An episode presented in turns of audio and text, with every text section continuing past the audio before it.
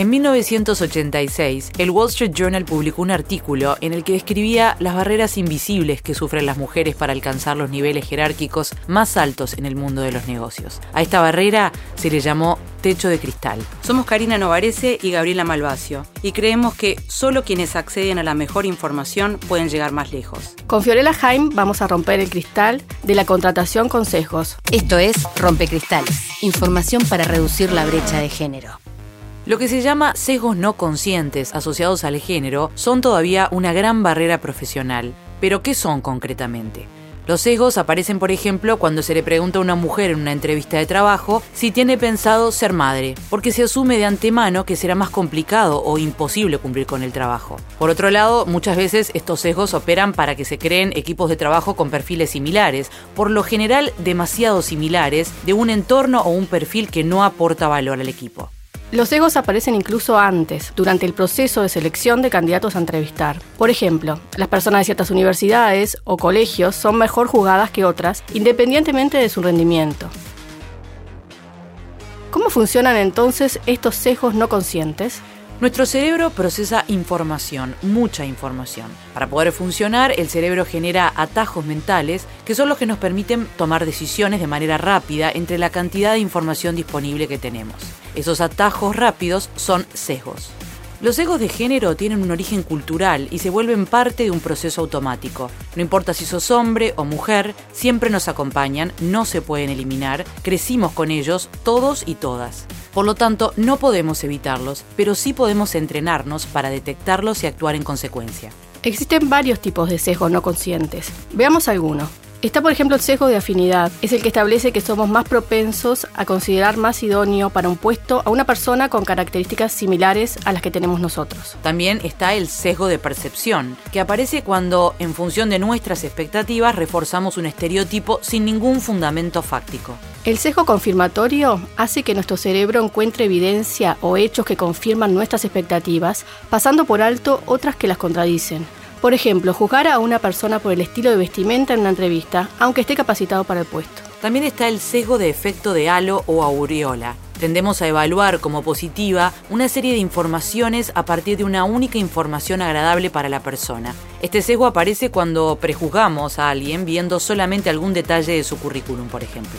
Otro sesgo es el que se llama efecto de grupo. Este está presente cuando no queremos desviarnos del patrón del grupo. Seguimos su comportamiento para no diferir. Por ejemplo, no contratamos personas de ciertos barrios o que tengan ciertas aficiones. En definitiva, los sesgos de género funcionan como barreras invisibles que evitan el acceso a la promoción de las mujeres en el ámbito laboral.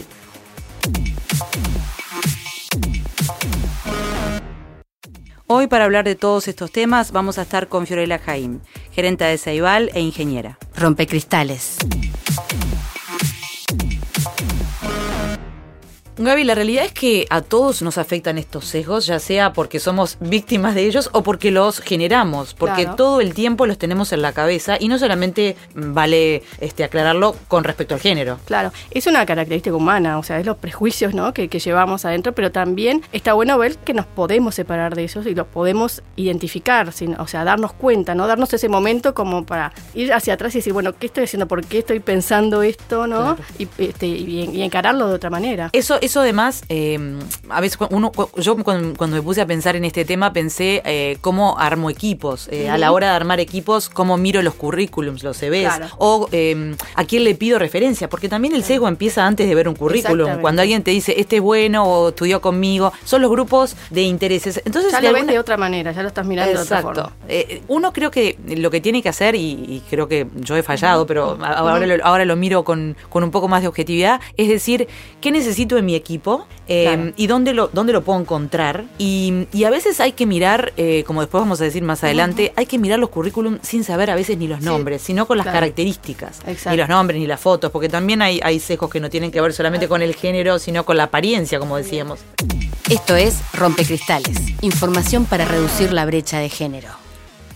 Ceibal es una organización relativamente nueva, joven, eh, y uno pensaría que tal vez allí los sesgos no son tan complicados a la hora de, contratar y a la hora de decidir las promociones. ¿Es así? ¿Cómo, cómo lo ven ustedes de adentro? Sí, yo te diría que hay una cultura muy fuerte desde el principio de no discriminación, que tratamos de plasmar en todas las políticas, en todos los valores que hay en la, en la organización desde, desde el primer momento para que fueran fácilmente transmitibles a todos, sobre todo cuando fuimos creciendo. Este, pero eso no quita que como integrantes de esta sociedad, que tiene ciertos sesgos, este, mm. los, los traigamos. Y es muy interesante eh, cuando uno hace el ejercicio, ¿no? Y, le pregunta a alguien, bueno, este, ¿tú discriminás por género? No, ¿cómo? no, eso es horrible, ¿cómo es una cosa así? Pero cuando empezás a indagar un poco más, este, nosotros tuvimos el año pasado una, una, práctica de hacer un autodiagnóstico de la organización. Como parte de ese proceso hicimos este autodiagnóstico, una, encuesta a, todos los funcionarios y funcionarias del Plan Ceibal, y bueno, y surgían este, cosas que están como aceptadas o inconscientes del estilo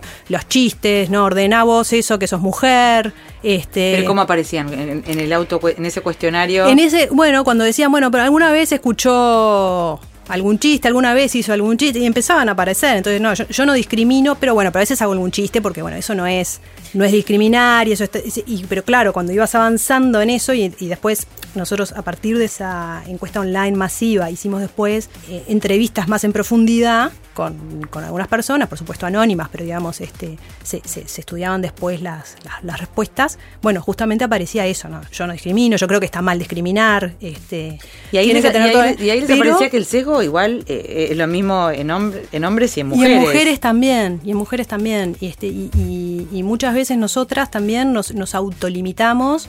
Este, por ejemplo, el tema del, del embarazo. No sé, a nosotras nos, nos pasó en una entrevista de trabajo que habíamos hecho con una consultora, este, que nos dice la consultora, mira, este, una de las candidatas para, para, un puesto gerencial, ¿no? Este, se bajó del proceso porque, bueno, quedó embarazada, entonces se retiró del proceso. Como que dio por sentada que no era buena candidata porque estaba La propia postulante como que, no, como que no era el momento, ¿no? Entonces, bueno, qué pena, me encantaba este llamado, pero no es el momento para presentarme porque, bueno, está justo ahora estoy en... este Y bueno, nosotros dijimos, bueno, nosotros este, estamos apuntando una, una relación de más largo plazo, este, esto es bien, es un evento puntual, pero que no no invalida eh, eh, presentarse al proceso y bueno, y competir y ver. Finalmente participó, ah, quedó, este, bueno, mm. tuvo a su hija en ese momento y después tuvo otro, otro hijo más, pero en el, en el momento el primer sesgo partió de, ella misma, ¿no? O sea, claro, tener los sesgos que aplica la sociedad, los que aplica cada persona y los que aplica uno mismo, este, con lo cual triple o cuatro cuatro veces más complicado. bueno, ¿Cómo logran, cómo logran, qué, acciones logran o toman ustedes para intentar justamente eh, pararlos, eh, aunque imposible pararlos del es imposible, Es imposible pararlos del todo. Muchas veces está el pensamiento de, bueno, eh, no le voy a, proponer a fulanita que vaya a tal capacitación porque fuera de hora y fíjate, pobre, con lo complicada que está. o sea, no, no necesariamente vienen de, mala intención, mm. de decir la voy a perjudicar, es al contrario, es pensando en su, ¿no? Y en, algún momento, o sea, eh, yo creo que va a partir de la reflexión de, las acciones mismas y de analizar las acciones y lo que uno está diciendo para decir, bueno, no, pero a ver, que tome, que tome la decisión.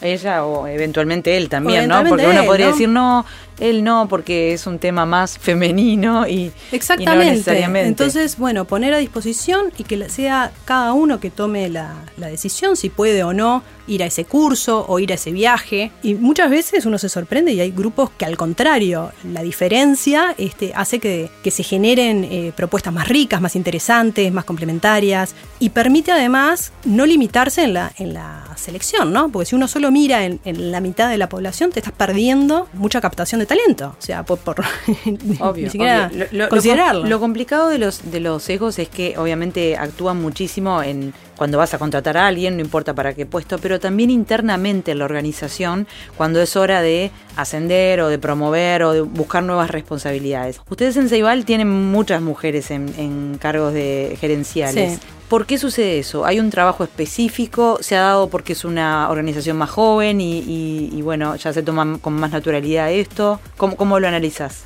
Bueno, yo creo que hay un, esfuerzo por no discriminar, explícito, escrito, y una política conocida por todos.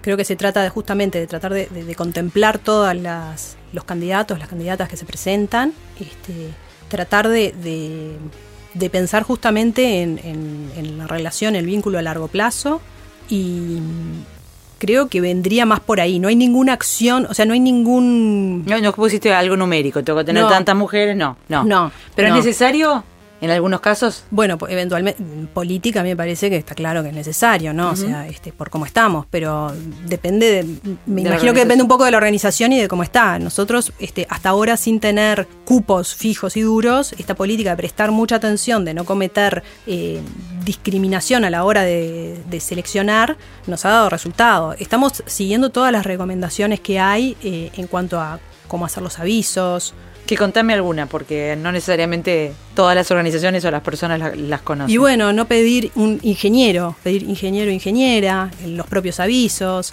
eh, en, el proceso de selección tampoco hacer eh, preguntas sobre temas de planificación familiar, que uno no le haría a un hombre, no hacérselas a una mujer. O sea, hay varias recomendaciones de ese estilo para lo que es capital humano que, bueno, tratamos de seguir para poder captar y para justamente que los sesgos que que pueden estar en, el pool de candidatos externos, bueno, que no, que, no afecte, el proceso. Este, y después, bueno, y en la interna también, te digo, más allá de que, es una organización que tiene como que esta cultura y este trabajo y que tiene gran presencia de, mujeres en cargos gerenciales, ya desde hace muchos años, ¿no? Y de, como, como vos decís, del arranque, bueno, Claro.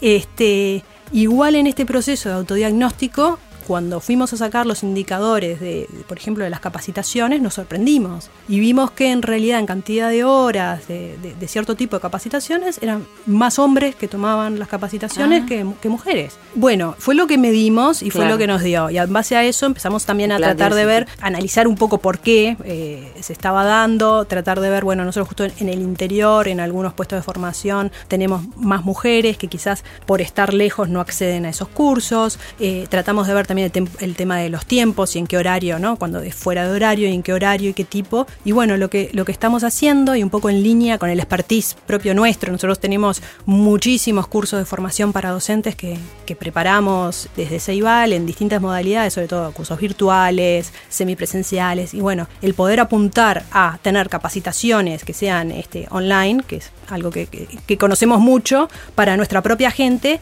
pensando que esa flexibilidad en el horario puede que, que, mujeres que hoy por hoy no optan por esa posibilidad que tienen de, de hacer un curso, quizás porque ese horario bueno, no, no, se adapta a su dinámica familiar, con esta flexibilidad puedan, puedan realizarlo. Es algo que estamos implementando ahora para este año y bueno, vamos a medir y ver a ver si, si tiene efecto. Pero son esas cosas que, que a veces uno piensa que está todo fantástico. Sí, yo estoy dando la, capacitación, está, está abierta para todo el mundo, no tengo para hacer más nada. Bueno, no, no están así no están así y no, y, no y, cuando uno no mira pasan o sea este, hay sesgos que se están que están de lo que contás está bueno también eso de el autodiagnóstico de la medición que no es solamente un tema de percepción porque las percepciones también influyen los sesgos. Sí claro. Pero había otro tema que me interesaba hablar contigo y es eh, justamente Ceibal es una organización que combina por un lado una pata muy educativa y una pata muy técnica no una pata digamos un pilar y un pilar. eh, y justamente a veces lo técnico y lo más eh, tecnológico está más asociado con, lo masculino, por lo menos en el mundo, eh, y hay innumerables estudios que lo, que lo comprueban. ¿Cómo lo ven ustedes eso? Y también lo educativo más a lo femenino, ¿no? A veces. Eh, ¿cómo, lo, ¿Cómo lo ven? ¿Cómo hacen para, para que no se vuelvan compartimentos estancos donde el género es muy definitivo? Bueno, eso es algo también que, estamos midiendo y son indicadores que llevamos por sector, o sea, en porcentaje de, de hombres y mujeres. Es cierto que hay algunas áreas que tradicionalmente son más masculinas, donde, donde tenemos se refleja ese sesgo que hay en la sociedad en, nuestro propio departamento. De todas formas, en cuanto a oportunidades de, cargos gerenciales, por ejemplo, de, liderazgo, de decisión en esas áreas, tenemos ejemplos de, mujeres liderando áreas fuertemente masculinizadas y de hombres liderando áreas este, donde son mayoría mujeres. O sea, eso no, no hay una correspondencia así tan, tan clara, es, es algo que seguimos, que es parte de lo que el modelo nos propone, además tener todos estos indicadores, y tratamos de, bueno, de que los jefes de cada sector tengan esta sensibilización en el tema de la conformación de los equipos, que no porque un equipo sea en mayoría hombres, este, la persona que ingrese tenga que ser hombre para estar bien adaptado. Otra de las cosas que nos ha dado, una acción que nos ha dado bastante buen resultado son pasantías internas ah, que hacemos. Entonces tenemos gente de distintos sectores que van eh, de repente medio horario por dos meses a trabajar en otro sector. Este, Y eso como que les hace entrar en un ambiente que capaz que no se animarían o que a priori pensarían que no es para ellos. Exactamente. Experimentarlo de primera mano. Exactamente. Ah, como conclusión, eh, estar muy alertas a todas estas cosas, mucho autodiagnóstico, medición y este tipo de experiencias como las que contabas, como para empezar a este, aceptar que tenemos esos egos y ver la forma de, de evolucionar. Sí, exactamente. Rompecristales. Por lo tanto, para romper el cristal de contratación con sesgos, esto es lo que puedes poner en práctica. Entender primero qué son los sesgos. Identificarlos es el primer paso para poder evitarlos. Visualiza los sesgos. Para ello, pensá más lento, reflexiona y fíjate si está influyendo algún sesgo en tu decisión. Los sesgos son partes de nosotros, como dijimos, no podemos eliminarlos del todo, pero verlos e identificarlos es el primer paso para minimizar sus efectos y evitarlos. Es necesario dejar de lado los estereotipos de género, saber que tanto mujeres como hombres tienen las mismas capacidades para realizar su trabajo. Hay que recibir de igual manera a cada uno de las o los candidatos. Hay que valorar a todos los perfiles por igual, lo que hace que evites sesgos y prejuicios. No filtres por género a la hora de buscar talento. Evita asociar el género de los postulantes a un puesto y evita juzgar. Busca siempre la diversidad. El hecho de contar con más visiones aporta más valor y talento a tu equipo y a la empresa. Esto es Rompecristales, información para reducir la brecha de género. Y si querés leer más sobre todos estos temas y estas investigaciones y sobre lo que se sabe, te dejamos una serie de links con artículos que te resultarán útiles. Los encontrás en www.elobservador.com.ui barra rompecristales por la que quería tener familia y evitaron contratarla. Por la que además del trabajo se encarga de la casa. Por la que le pagan en horas hombre, pero gana 23,2% menos que un hombre. Por tu amiga, tu pareja, tu hermana o cualquier persona que conozcas. Por vos. Para lograr la igualdad necesitamos estar informadas. El Observador presenta Rompecristales, un plan exclusivo para mujeres que refleja la brecha salarial y un podcast con información para seguir reduciendo la desigualdad de género. Suscríbete ahora a un precio 23,2% menor al habitual. Rompe el cristal que te separa de la igualdad. El Observador, vos elegís hasta dónde llegar.